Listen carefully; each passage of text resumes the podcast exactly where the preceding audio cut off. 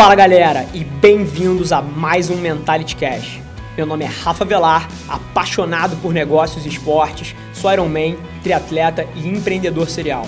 A cada semana eu dedico alguns minutos do meu tempo para responder as suas perguntas, com o objetivo de te tirar da inércia, para que você possa atingir todo o seu potencial. Muito obrigado por investir seu tempo comigo aqui hoje e vamos nessa!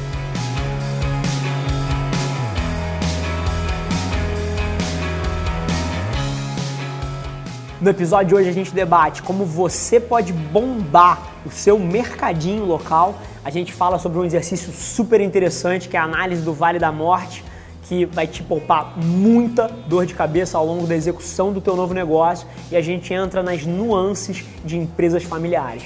Fica ligado.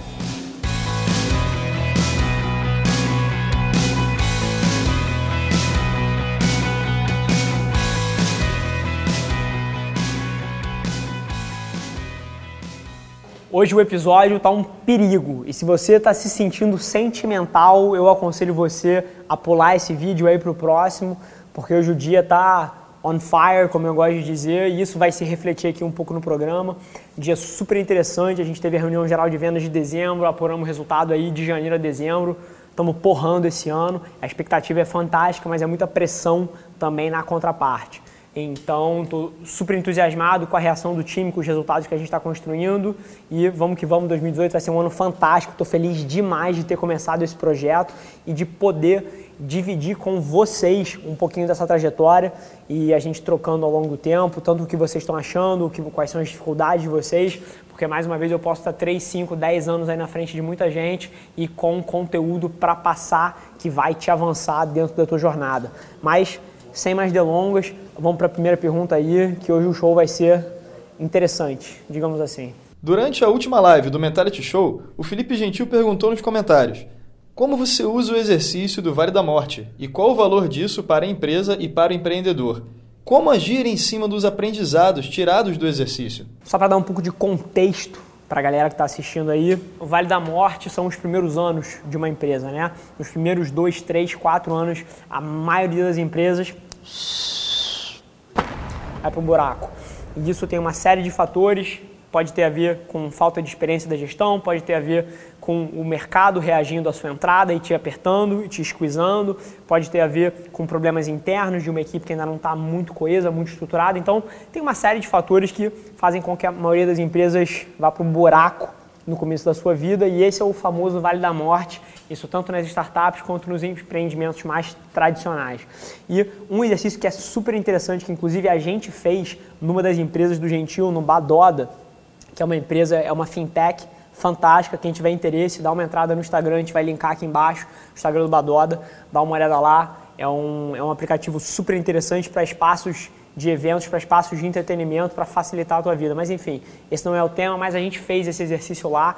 E o que esse exercício faz, ele é uma análise que se chama post-mortem. Então, post-mortem nada mais significa do que pós-morte. Então é você imaginar, e esse exercício é duríssimo de ser feito, porque quando você está começando o empreendimento, você só quer ver os lados bons, você está numa fase geralmente muito eufórica, com o time inteiro numa vibe fantástica, então é muito duro você imaginar que o seu negócio faliu. Mas é exatamente isso que essa análise post-mortem faz e é super interessante. Então, basicamente, você imagina que o seu negócio faliu, você, e você e o seu time elaboram nos possíveis motivos para isso ter acontecido. Então vamos supor que você tem uma operação que está produzindo vestuário, moda. Então você começou uma loja análoga à reserva, operou três anos e faliu. Por quê? Então você, antes disso acontecer, você tenta vir com todos os motivos potenciais da sua loja falir. Então, por exemplo, você pode não ter tido distribuição suficiente para cobrir seus custos fixos, você pode não ter tido designers e estilistas bons o suficiente que fizessem peças atrativas para as pessoas. Você pode ter precificado errado o seu produto e você, enquanto tinha uma base de custo alta, cobrou barato demais, ficou percebido como uma marca de desconto e não conseguia cobrir uma margem de contribuição que, passa, que pagasse os seus custos fixos. Você pode ter precificado alto demais e a sua loja ficou vazia. Então, mais uma vez, é justamente esse exercício, e eu estou fazendo aqui um caso totalmente subjetivo, eu não tenho experiência nenhuma em varejo, Então, mas é essa a ideia, você imaginar que o seu negócio faliu e você, junto com o seu time, tentar entender quais são os possíveis motivos. E aí você vai vir com 10, 15 motivos potenciais para o teu negócio falir. E aí é que fica interessante. Não é só você passar pela viagem negativa de imaginar o teu negócio indo para o buraco. Para cada uma dessas potenciais perigos que você levanta, você começa um plano de ação antes que ele venha a te comer, a te fuder. Então é você imaginar o que pode te levar para o buraco e você tomar as ações necessárias para que aquilo deixe de ser um risco muito grande. Mais uma vez, sempre vai existir, mas você vai estar muito mais atento àquele perigo e provavelmente vai se poupar muita dor de cabeça na hora da execução do negócio. Fechado? Então, mais uma vez, Super interessante essa análise. Aconselho todo mundo a fazer todos os business que eu tirei do chão, todos os produtos que eu lancei. Isso é obrigatório, obrigatório na minha jornada de planejamento. Eu sempre imagino que as minhas coisas deram errado e eu invento os motivos pelos quais elas poderiam dar, dar errado. E isso me poupa muita dor de cabeça. Eu não estou dizendo que eu nunca vou ter uma falha massiva, mas até hoje eu sempre fiz isso e tudo que eu comecei está em pé até hoje e dando lucro e dando resultado e crescendo. Então fica a dica para vocês. A segunda pergunta é da Joirene Dantas.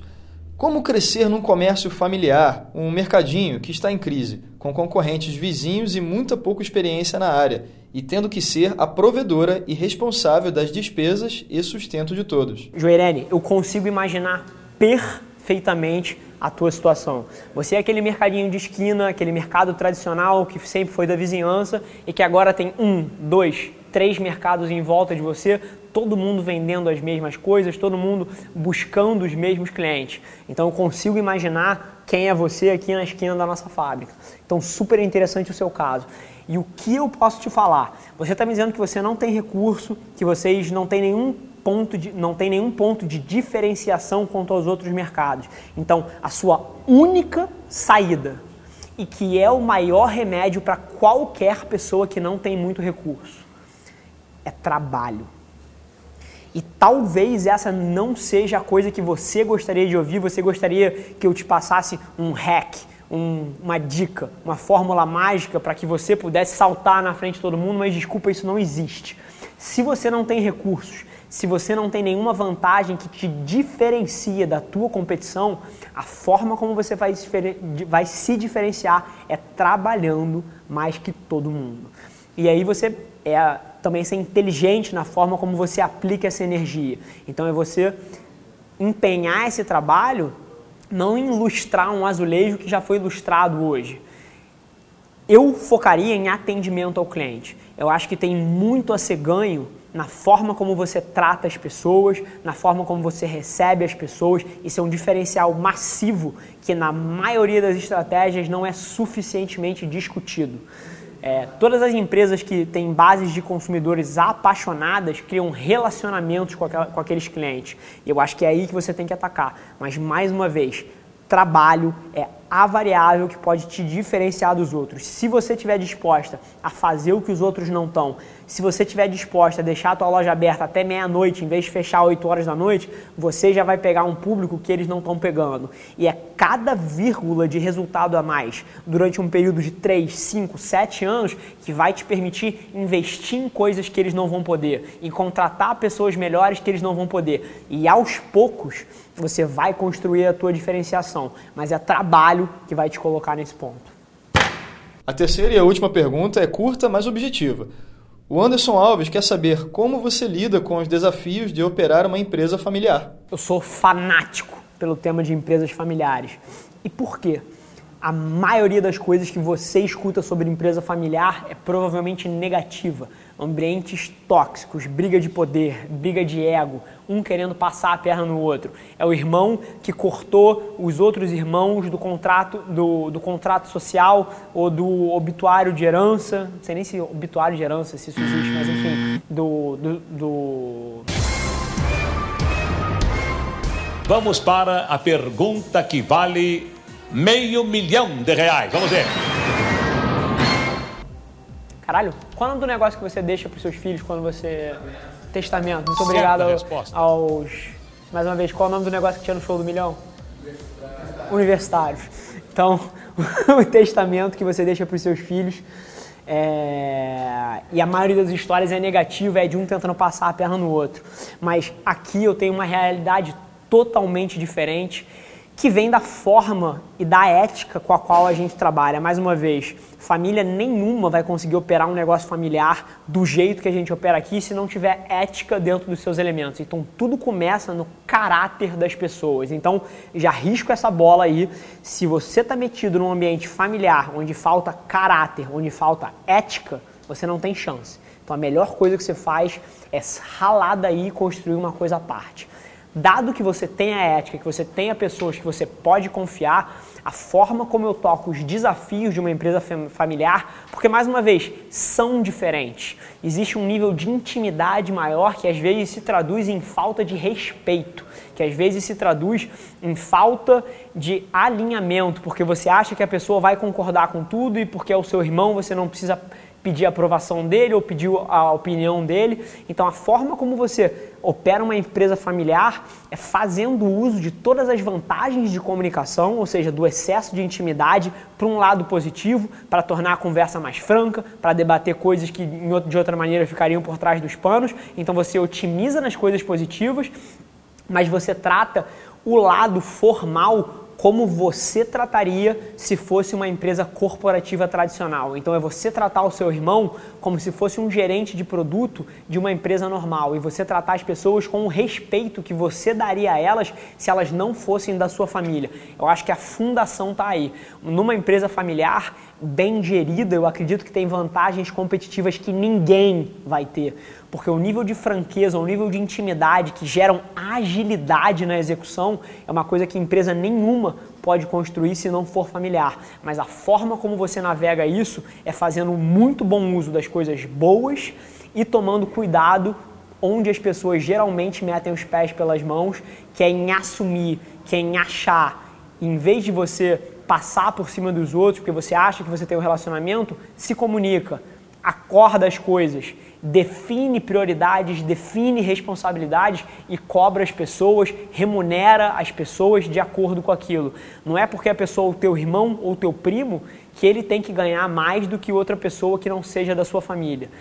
Mais uma vez, participação acionária não se discute, isso é dividendo. Mas em termos de remuneração, uma coisa fundamental numa empresa familiar é ter um ambiente meritocrático, é ter um ambiente onde todo mundo que não é da família sente que tem uma chance equivalente, porque aí você otimiza para a empresa inteira enquanto mantém as vantagens de uma gestão familiar. Então eu acho que tem várias peças soltas aí, mas eu acho que eu falei um pouco no geral e se você tiver alguma dificuldade específica, te aconselho a mandar aqui o seu problema pontual, porque vai ser super interessante a gente debater isso aqui a nível granular e sair um pouco dessas generalizações.